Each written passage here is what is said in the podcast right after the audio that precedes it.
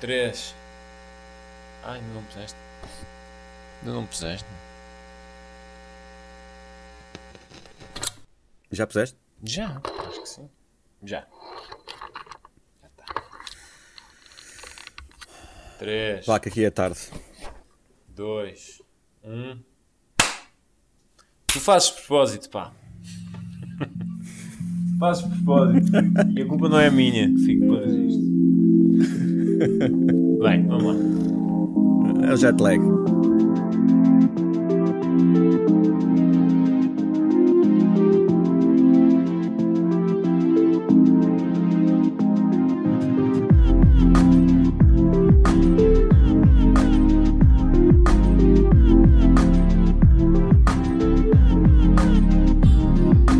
Globalistas. Viva Filipe. Ó João.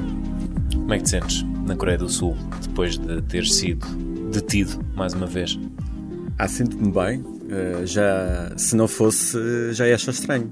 Queres falar desse cadastro ou desse padrão? Pá, posso resumidamente, quer dizer, já eh, por causa da- das reportagens que ando a fazer para o Destino Europa, fui abordado na Polónia quando estava a fazer a questão da crise climática. Pela, fui abordado pela Polícia de Fronteira e fui, enfim, foi uma situação não muito agradável. Depois, a outra situação que já contámos aqui na fronteira de Lituânia com a Bielorrússia, quando falámos da questão migratória antes de toda a gente falar, não é? E voltaremos a falar hoje. É o assunto do. do... Aham. E, e na altura fui detido pela polícia da Lituânia e agora foi ah, na Coreia do Sul, em plena Seul, ah, com mais 9 horas ah, do que aí. Portanto, é preciso dizer que agora é uma da tarde. Uma da tarde não, é uma da manhã aqui. que horas são aí? Tu já entraste no fim de semana. Aqui são Quatro 4 da da tarde. 4 da tarde. Mas vamos Sim, é adotar a sábado. hora portuguesa. Vamos adotar a hora portuguesa, Ok. que é para isto ter coerência, no fundo. Pronto, Bom, mas então, estás bem, estás livre. a Estás livre. Sim, estávamos a fazer umas imagens num sítio onde não devíamos e, e, portanto, a certa altura já tínhamos para aí 20 pessoas à nossa volta. 20 pessoas, Eh, com entenda-se. polícia militar, exato, eh, agentes militares, polícia militar. polícias, agentes, fomos para a esquadra, enfim, foi mais um episódio. eh, Acharam que de- eras um espião. Sei lá. Não acharam que eu fosse coisa Tens boa. ar de espião norte-coreano, por acaso. Não sei, na fronteira da Lituânia com a Bielorrússia chamaram-me russo. Pronto. Se calhar russo até Aí compreendo, compreendo. Aqui não me chamaram norte-coreano, mas não me chamaram coisas boas. Mas pronto, passou, já passou, já passou. Foi o teu momento de Squid Games também. Foi um bocado, foi um bocado. Muito bem. Ora, Também ainda se não, se não tivesse livre. este momento, não. Ainda bem que estás livre, Sim, que és um homem livre. muito obrigado. Tu É e o nosso colega que está contigo. Ainda bem que estão os dois bem, que estão livres. Pronto, acontece. É assim, são os ossos do Vamos ofício. continuar a fazer o nosso trabalho. Exatamente. Agora com. Já tinha, já tinha registro noutros países, agora fiquei com registro na Coreia do Pronto, Sul. um carimbo noutro continente. Está Não é carimbado outro continente. É assim. É isso. Agora faltam-te uns quantos, mas, mas eh, pelo, pelo andar da carruagem preenche isso facilmente. Sim, sim, sim. Basta viajar para algum sítio. Estamos a gravar a meio da tarde de uma sexta-feira, dia 19 de novembro, em geografias distintas. Ou então, a início da madrugada do dia 20, 20 de novembro, para complicar um pouco. E sem mais demoras, vamos ao nosso tema da semana: a vitória dos autocratas. Today, the volatile situation at the border went to the next level. Polish riot police fired tear gas and unleashed water cannon on migrants after they were pelted with stones, showering refugees already suffering in sub freezing temperatures.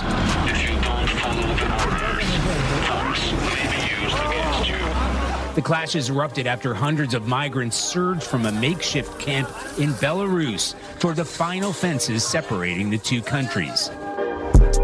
Abraços com uma violenta crise migratória na fronteira entre a Polónia e a Bielorrússia, a União Europeia aprovou, acordou a criação de uma força de intervenção rápida a ser destacada e mobilizada para situações como esta. A Rússia, pelo caminho, vai fazendo movimentações na fronteira da Ucrânia, reforçando as tropas no terreno, numa crise patrocinada pelo regime de Lukashenko. Vários líderes dirigiram-se diretamente ao presidente russo Vladimir Putin para intervir. Filipe Caetano, percorrendo estes sinais, isto anda tudo ligado? Sim, anda tudo ligado e não é novo, não é? Uh, temos repetidamente a falar sobre isto, mas os, o- a pressão sobre estes vários temas uh, é muito grande e, e as ligações à Rússia são, são mais do que evidentes. E nesta altura, uh, os líderes europeus já, já, já falam diretamente na questão russa, não é? A- há a movimentação das tropas junto à Ucrânia, há esta guerra híbrida, como temos, como temos referido, eh, com a falsa crise migratória eh, criada pelo regime bielorrusso, que é apoiado pela Rússia, é? como sabemos. Um, e a necessidade da Europa de criar uma força de reação rápida. Um, nós já, já, eu penso que já falámos sobre isso aqui, sobre hum, a posição estratégica da Europa e como é necessário que haja uma, um quartel-general eh, e que haja uma organização por parte dos países europeus a nível de, de um exército. Não é uma não, não, não é uma situação fácil de resolver, nomeadamente porque, porque a Alemanha tem, tem, tem esses problemas de, de, de apostar num exército, eh, devido a questões históricas, obviamente. E depois há outro, outra situação que é a maior parte dos, dos Estados-membros da União Europeia estão na NATO. Eh, E a NATO é muito vista como uma força europeia, não é? tirando os Estados Unidos, enfim. Eh, Apenas cinco Estados-membros não estão na NATO. Exato. A grande base da NATO é, europeia, é da União Europeia. E foi criada Ou com esse europeia. intuito. Exato. A NATO é desenhada Eh, no pós-Segunda Guerra. no pós-Segunda Guerra Mundial, Por causa centro na... do período que a Europa atravessou entre duas guerras. Exatamente. Ah, e só que depois, nestes casos concretos, por exemplo, da crise migratória eh, junto à Polónia, a NATO não, não tem forma de intervir, não é? E, e aí hum, não há, não há uma estrutura organizada na Europa, pa- na questão da União Europeia concreta, não do continente europeu, continente como um todo, mas da União Europeia, para reagir a situações destas. Ah, e se, se a Europa quer ter mais influência no, no mundo, eh, não ter a possibilidade de, de- de- intervenção militar, ou pelo, menos, ou pelo menos mostrar músculo de uma forma coordenada, ah, limita muito a ação e, e o poder da União Europeia. Por isso, essa questão vai. vai E aumenta a ser, capacidade de provocações ser- da Rússia. Sim, porque a Rússia sabe Mostrar que essa parte pode fraca. jogar eh, com isso. Claro que se, se há algo que a Rússia ainda é forte é na questão militar. Hum, e, a Rússia não tem pudor, eh, o Kremlin, o Kremlin não tem pudor em, em mexer peças para tentar destabilizar a União Europeia. Isso tem feito em várias frentes. Hum, claro que a questão da, da, da- da Ucrânia é diferente, eh, que mete, aí sim mete- pode meter a NATO e os Estados Unidos, eh, mas. hum, E já que tocaste na nisso, questão concreta. Vamos, vamos juntar aqui as peças e tentar, tentar analisar aquilo que está a destoar na Europa neste momento. Temos a crise na fronteira entre a Polónia e, e a Bielorrússia, patrocinada pelo regime bielorrusso. Vemos ao mesmo tempo a Rússia a reforçar tropas na fronteira com a Ucrânia, portanto, nos territórios separatistas pró-russos. Já vem atrás. Porquê é que se começa aqui a construir uma narrativa em que parece que quem está por trás desta crise migratória através da Bielorrússia é a Rússia? Porquê que está? porque porque é os sinais são mais que E evidentes. o que é que a Rússia procura neste momento na Ucrânia outra vez? Aí é, é mais difícil de perceber. hum, porque, porque pode haver, eh, pode, pode não ser reação a mais nada senão ao facto dos Estados Unidos eh, terem reafirmado o apoio à, à Ucrânia eh, e, e reafirmado a vontade de integrar a Ucrânia na, na estrutura da NATO. Hum, pode, pode haver outras, outras motivações que não são explicadas. A O gasoduto? Não, não, não, O Nord Stream 2, por tudo, exemplo. A Alemanha Sim, suspendeu neste Alemanha- momento a entrada em funcionamento do gasoduto. Sim, mas por causa da questão da, da Bielorrússia. Uh, porque a Bielorrússia também veio dizer que, que ia, ia dificultar o aliment, a, a, alimentação de um outro gasoduto que existe, uh, que passa pela Bielorrússia. Uh, todas as, as, situações estão ligadas, porque objetivamente a Rússia está por trás de, destas formas de destabilização da, da Europa. E a Alemanha uh, é, uma de, é uma das economias com mais poder de reação, uh, tem mais poder económico, mas também tem maior dependência uh, da, da, da, questão energética. E, e, portanto, a Rússia lida com tudo isso. numa altura em que há uma crise energética, a Rússia tem ganhos económicos e portanto vai querer capitalizar esses ganhos económicos e se tiver que destabilizar a Europa noutros sítios vai fazer chantagem uh, para garantir esses ganhos económicos. Portanto é, é, é um puzzle bem complexo de, de unir, um, mas que os sinais são cada vez mais evidentes. E que joga em várias frentes, quer dizer, já, já aqui na frente militar, na frente energética, enfim, Sim, para não falar na questão da desinformação. Na questão das fronteiras, sempre, nas campanhas de desinformação, está sempre latente. obviamente. Putin veio, veio a público com a desfaçatez uh, mostrar pena pelas crianças que estão a sofrer, que estão a sofrer na, na fronteira junto à Polónia. Foi assim um momento também uh, de uma estranha humanidade de Vladimir Putin, e aqui obviamente é irónico. E porquê é que estamos a dar a vitória aos autocratas? Porque hum, estas táticas Uh, primeiro, fazem com que eles uh, se permaneçam no poder. Um, Lukashenko é um, por exemplo, é, um, é o último ditador da Europa uh, e um, não tem o apoio do seu país e oprime o seu país. mas com o apoio de um regime que não é democrático também, mas que oficialmente não é uma ditadura, que é, que é, que é a Rússia, um, consegue permanecer uh, no poder usando as formas mais maquiavélicas de, de lidar com, com, com pessoas. Consegue sacudir uh, a União Europeia jogando. E consegue sacudir a União Europeia. onde é mais por, fraca. Porquê? Porque foi, foi, foi tocar num ponto muito sensível, que é a questão migratória.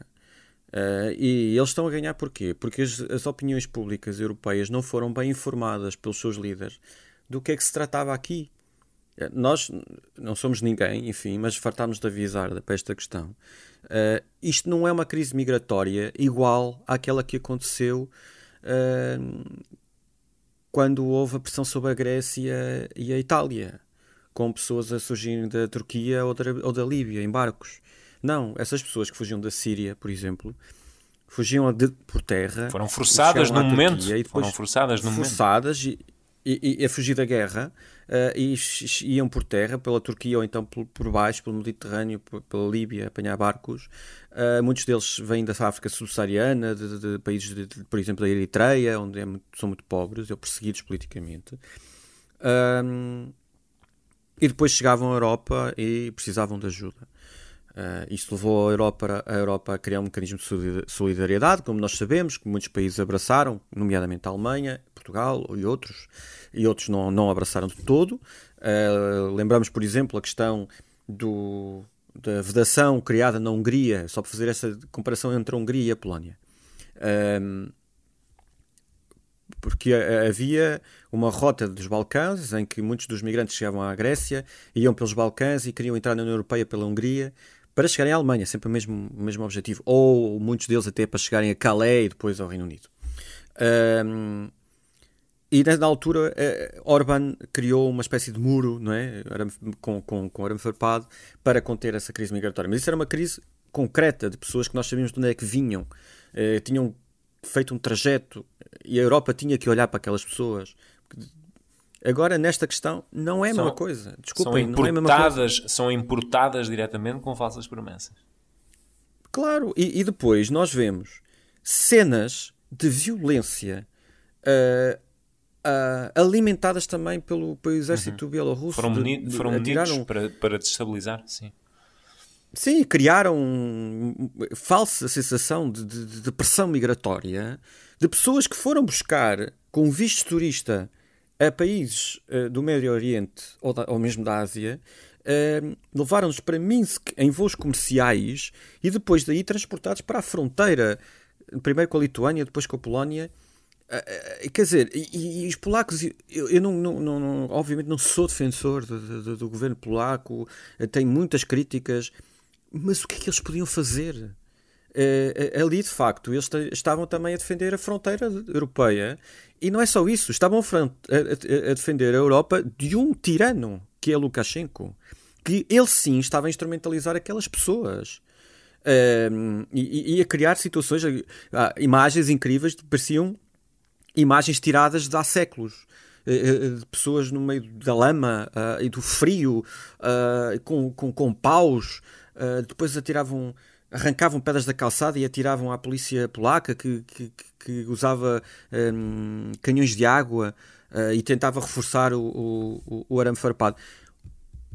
Eu, claro que a situação das crianças, isso, isso, isso, isso das crianças, das mulheres, das pessoas mais, mais uh, desfavorecidas ou, ou, ou, desprotegidas, tem que ser olhada com atenção pela União Europeia. Há, há agências que, que, que estão uh, preparadas para isso, como a Frontex e outras. Uh, as pessoas que, que têm uh, direito a pedir asilo devem pedir asilo.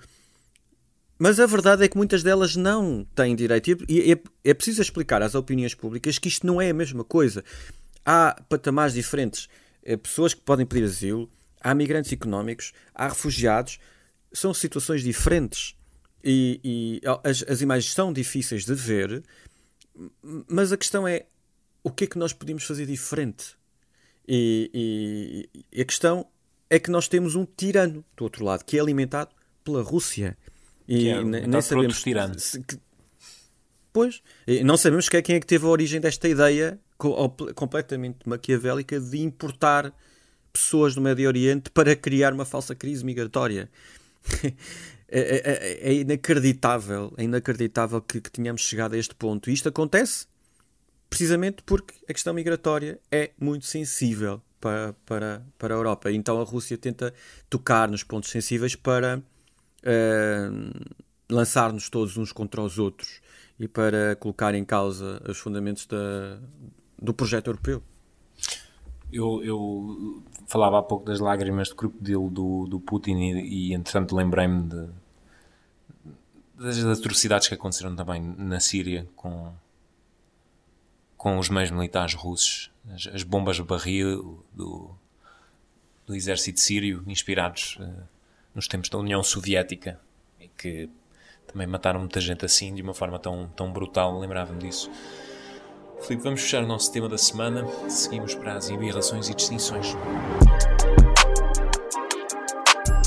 Das embirrações, uma bem antiga, persistente, está connosco há mais dois anos já, esta semana assinalamos os dois anos desde que foi identificado o primeiro caso de Covid-19. E dois anos depois, Felipe, a coisa parece um pouco complicada no leste e no centro da Europa. Hoje fomos confrontados com a notícia do lockdown nacional na Áustria, que também vai impor a obrigatoriedade da vacina à população. Mas aqui há um fator-chave a ter em conta na análise, que é o abrandamento das campanhas de vacinação. Todos os países que estão a enfrentar esta fase mais delicada acabaram por ver as suas campanhas de vacinação abrandadas, sobretudo o caso da Alemanha e da Áustria. E da Áustria. A Holanda, nem tanto, até tem uma taxa de vacinação mais avançada, mas essencialmente a questão está aí. Sim, hum, não estávamos à espera que este problema voltasse, não é? Um. E que voltássemos a, a falar de, de confinamentos, lockdowns. E, terceiras doses, segundas doses. Terceiras doses, segundas doses e comportamentos. Salvar o Natal, salvar o Natal outra vez. Exato. fechar, não fechar. Uh, epá, eh, voltámos a ter, a, a ter esse problema. Um, há aqui também, acho que continua a haver aqui posições erráticas de, de, certos uh, Estados uh, e não haver uma política comum uh, que poderia haver na Europa. há no entanto, dados novos que têm a ver com, com a, a, recusa de, de uma franja grande da população europeia em, tomar, em, em, em ser vacinada. Um, isso levou à originalidade do que acontece, por exemplo, na Áustria, de, de, de confina, confinamentos seletivos para pessoas uh, que não estão vacinadas, uh, porque de facto o número, o aumento de casos uh, tem-se registrado nas pessoas que não estão vacinadas e, e portanto isso leva a que, a que, que haja uma ação mais concreta um, e no fundo uma crítica e a vacina pode se tornar mesmo obrigatória. isso é um passo que, que poderá ser dado, que nos eh, leva a questões sobre a liberdade de escolha, eh, mas também eh, a liberdade de escolha também tem obrigações como, como, como cidadão, não é? E quando, quando, quando é criado um, uma pressão sobre os sistemas de saúde uh, que passa a ser incomportável, uh, aí também se tar, trata da liberdade de escolha como um todo, né? Um cidadão inserido numa, num, num todo. Que, repara, felizmente não é, não é um debate que, que pode ser uh, transposto para, para o caso de Portugal, que obviamente agora está a enfrentar uh, está a enfrentar um, um, ressurgimento de casos, mas, mas deve-se a outros fatores. Portugal, felizmente, não Sem tem esses, estes elevados níveis de, de, rejeição que vemos noutros países. Alemanha, não, não, não. sobretudo no caso da Alemanha, estamos a falar de milhões e de milhões de pessoas que não se querem vacinar, simplesmente. Sim, e, e, e na, na, Europa de Leste, por exemplo, na Roménia e na uhum. Bulgária, tem, tem grandes problemas. E é também onde, onde surgiu esta, esta nova vaga. Um, mas, mas, em Portugal não há tanto, tanto esse receio. Uh, temos que ser mais, temos que ser mais pragmáticos uh, em algumas medidas.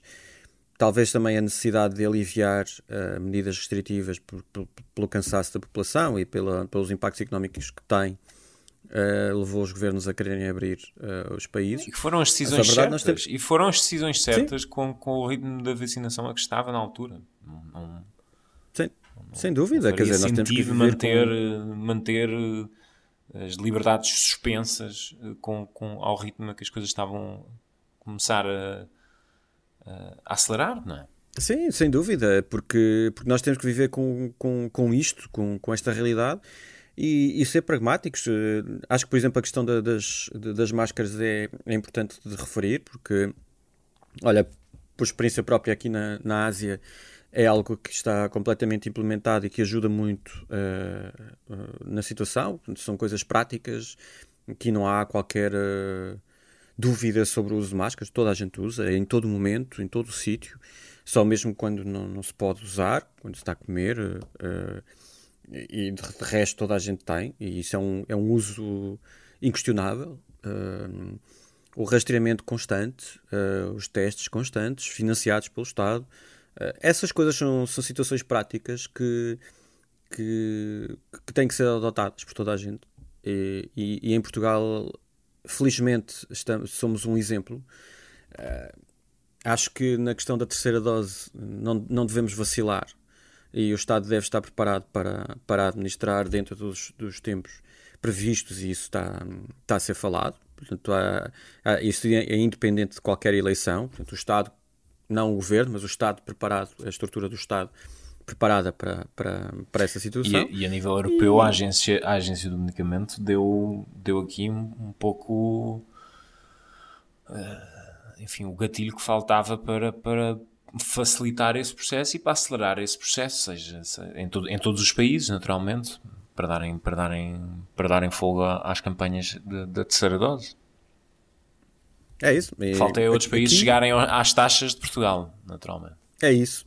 No para poderem Portugal, começar é... a terceira dose.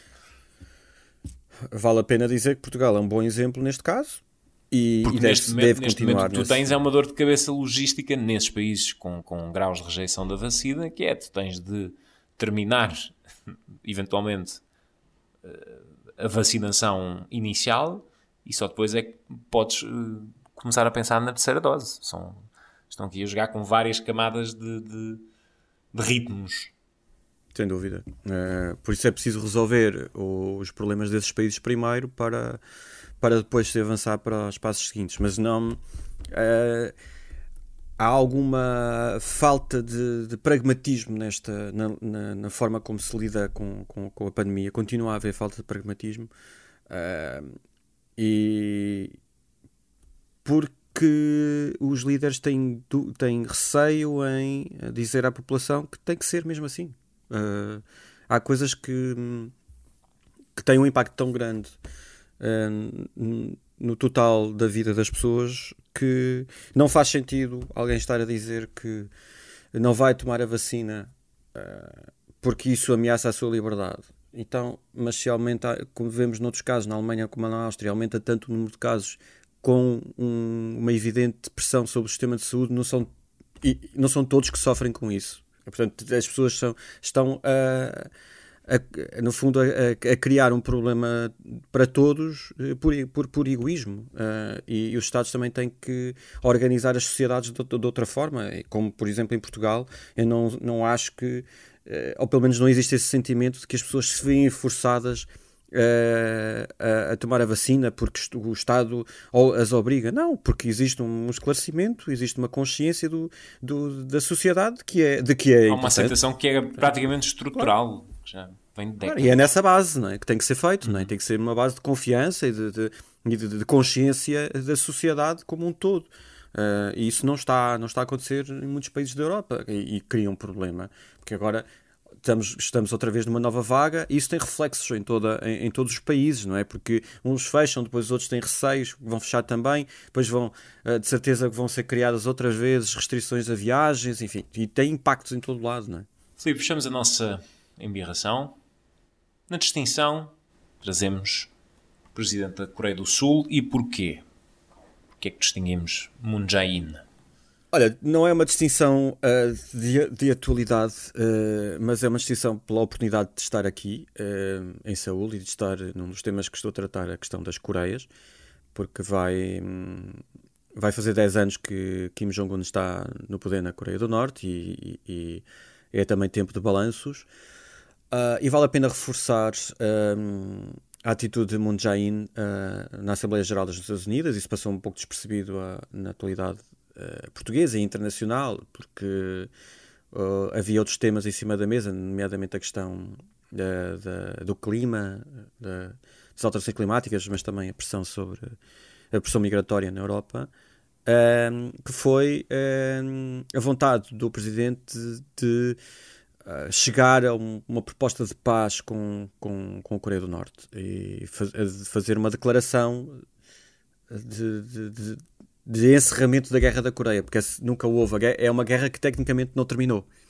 Não houve uma declaração uh, de fim de guerra, de paz.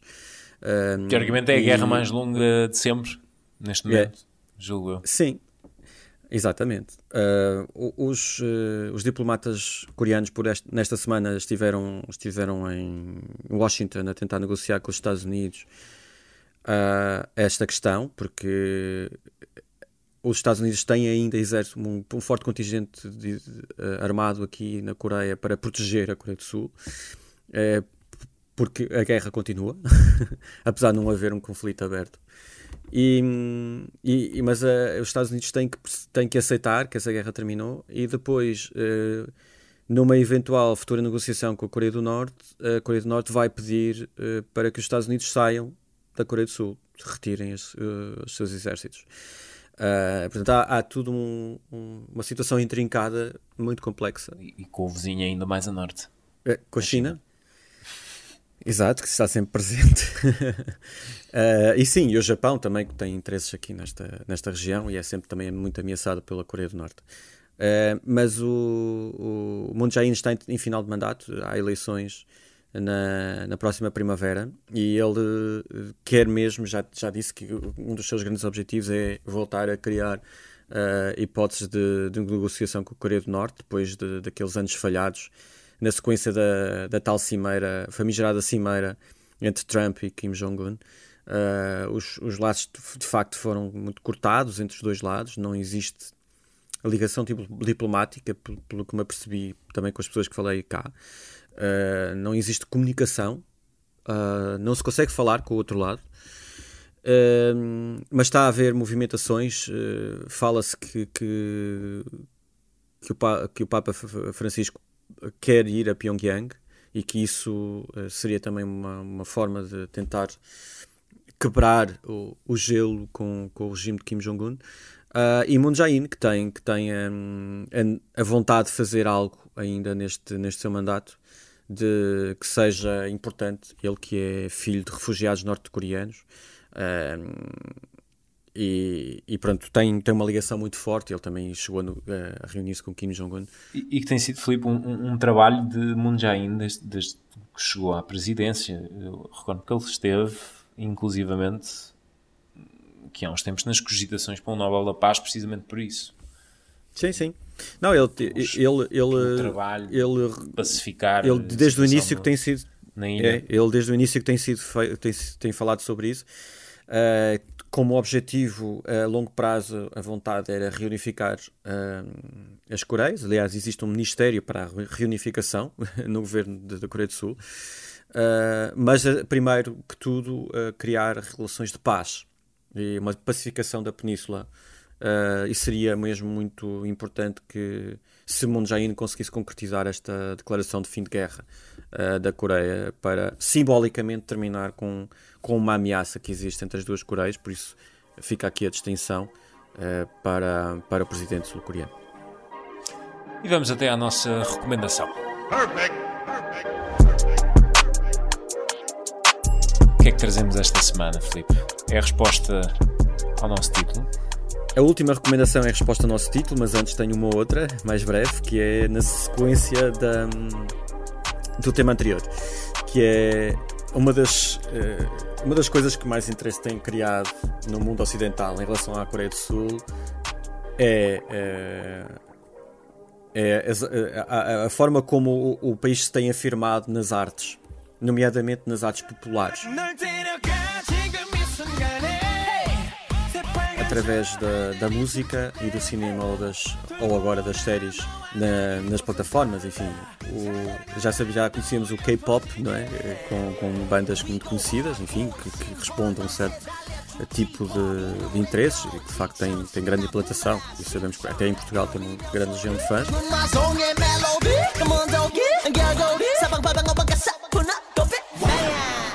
Há agora o K-drama, o K-drama uh, é estas séries. Já havia o K-fantástico, ou seja, lembro-me de ver no, no Fantasporto filmes uh, do, de, de sul-coreanos excelentes e, e, e, nós vimos eh, depois disso, por exemplo, o filme o Parasitas que, que venceu nos Oscars, também coreano. Mas há, obviamente, com o Squid Game. Um, criou-se também uma, uma vontade muito grande sobre séries coreanas e isso é o K-drama. Um, nessa sequência, quando estava aqui a tentar lutar com o jet lag, uh, que ainda não venci, uh, consegui ver um, descobri uma série na, na Netflix.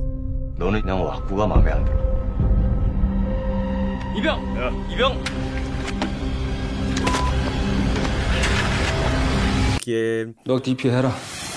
이거 안 주는구나 coreana e é sobre a forma uh, às vezes muito um pouco respeituosa com que se com que se lida com, com os recrutas do exército sul-coreano toda a gente é obrigada o, o, o portanto o alistamento no, no exército é, é, obrigatório e há práticas muito pouco convencionais uh, aliás há até uma polícia contra eventuais desertores do exército uh, esta série chama-se DP que é a unidade contra os desertores. Um, e, e, mostra também como a Coreia consegue, em termos plásticos e em termos de narrativa uh, das suas uh, criações dramáticas, neste caso para as séries, uh, consegue apresentar conteúdos muito interessantes. Eu estou a gostar bastante dessa série, portanto, a minha sugestão primeira é esta série que se chama DP.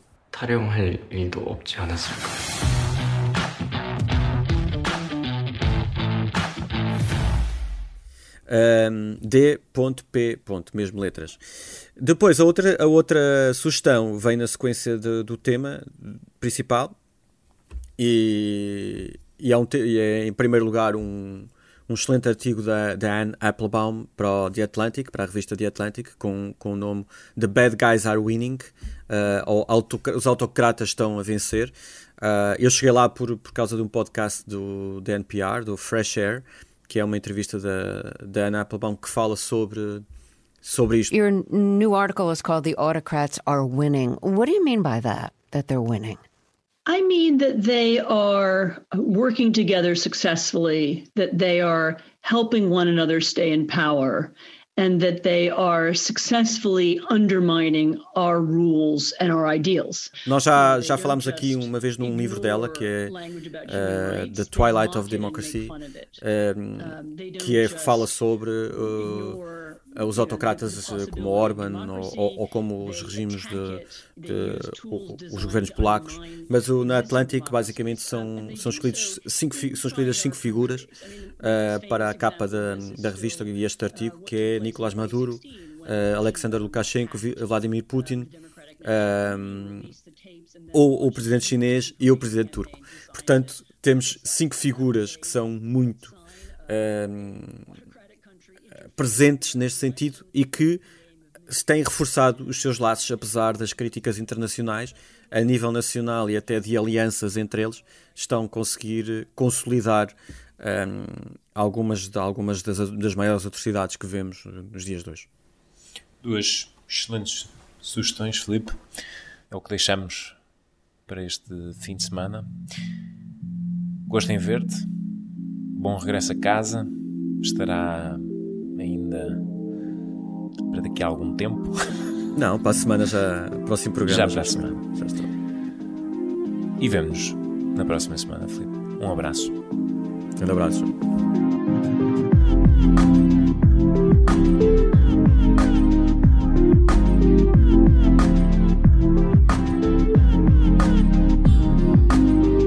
Globalistas é um programa de Felipe Caetano e João Póvoa Marinheiro, com produção 366 ideias e edição de Marco António. O site do programa é globalistas.pt. Pode enviar e-mail para globalistaspt.gmail.com e contactar os autores pelas redes sociais. Felipe Caetano no Twitter, João Póvoa Marinheiro no Instagram e no Facebook. Pode sugerir temas e dizer o que pensa do podcast também no iTunes, Apple Podcasts, no Spotify ou na aplicação de podcasts em que ouve o programa.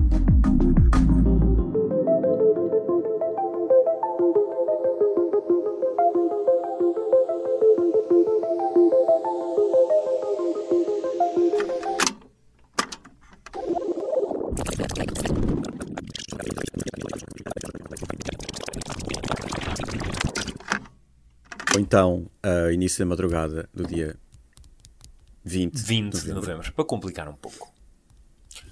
Pausa aqui, Marco. Man, não temos, não temos nome.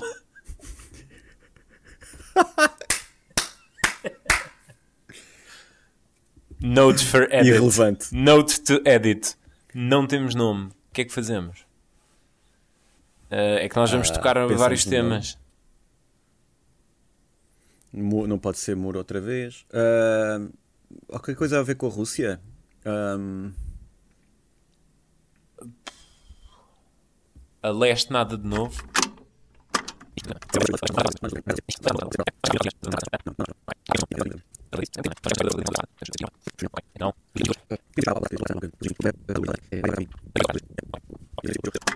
Two very boring minutes later. Tenho duas sugestões para o fim, terminava com isso okay. com o início, estás a ver? Muito bem. Então vamos lá. Marquinho, podes retomar.